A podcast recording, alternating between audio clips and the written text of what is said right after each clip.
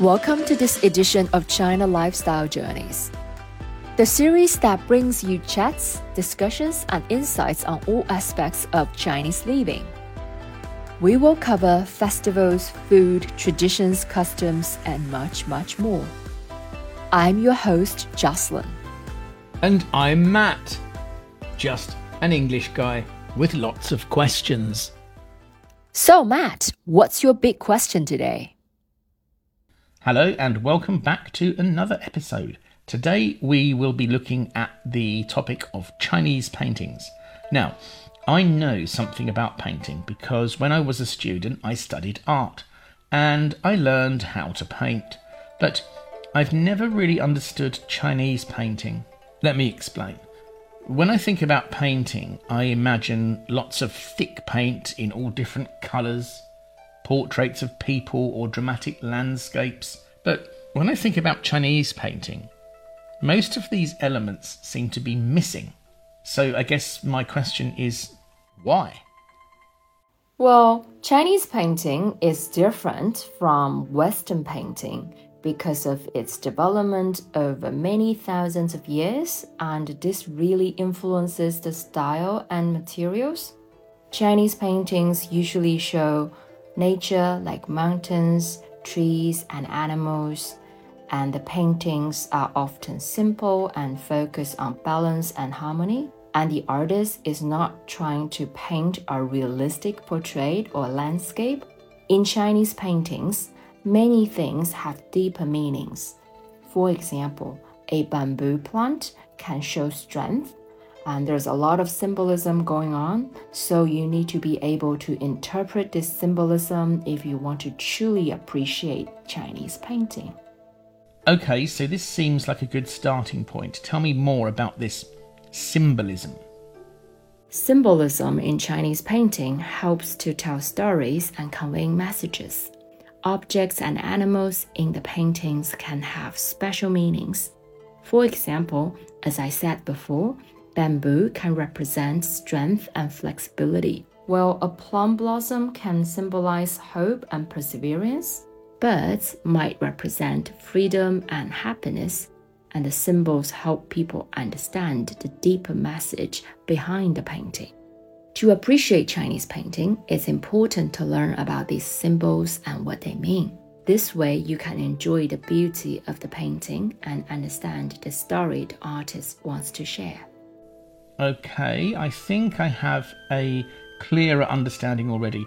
A lot of Chinese paintings show mountains and trees and sometimes water, like a waterfall. So, what does that symbolize? Well, in Chinese paintings, mountains, trees, and water, like waterfalls, often represent or show harmony with nature and the balance between different elements. Mountains can represent stability, strength, and a connection to the spiritual world. Trees can stand for longevity and resilience. Water, such as waterfalls or rivers, symbolizes the flow of life, change, and the passage of time. By including these elements in their paintings, Chinese artists try to express the beauty and power of nature, as well as the importance of living in harmony with it. Okay, so I think I get the content, the symbolism, but I'm still a little unclear about the materials. Why are most of the paintings just black, without any colour? Well, most Chinese paintings use black ink because of the tradition and the unique look it creates. In traditional Chinese art, artists use ink and brushes to paint on silk or rice paper, and the black ink allows them to create different shades and textures with just one color. Using only black ink also adds a sense of simplicity and elegance to the paintings. However, some Chinese paintings do have color, but it's usually not as bright or bold as in Western art. The focus is more on brush strokes, lines, and the overall feeling of the painting rather than on vivid colors.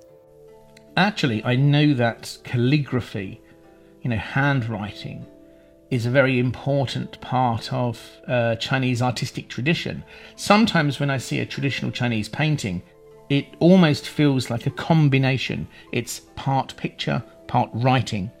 And sometimes the paintings have words written on them as part of the picture. Am I right here? Yes, you are absolutely right. Calligraphy is a significant part of Chinese artistic tradition and is closely connected to painting. Both calligraphy and painting use similar tools like brushes and ink and share similar techniques. In many traditional Chinese paintings, you will see words or poems written on them, and these can be either an important part of the picture or added later by the artist or collectors to express their thoughts about the artwork. The combination of picture and writing in Chinese paintings adds an extra layer of meaning, making the art form even more unique and poetic. Okay, I think we've done really well today. At the beginning of the episode, I knew nothing about Chinese painting, but now I think I've learned quite a lot. Okay, don't get too excited, Mat. Understanding all the different aspects of Chinese painting is very complex, even for most Chinese people. So, the most important thing is just to enjoy it and don't try to think too much about deeper meanings. Just let the pictures speak to your feelings, and you will get a lot more out of these wonderful works of art. Well, that's it for today. We hope you enjoyed this episode. Thanks for listening. We hope to see you again next time. Until then, goodbye. Stay wise.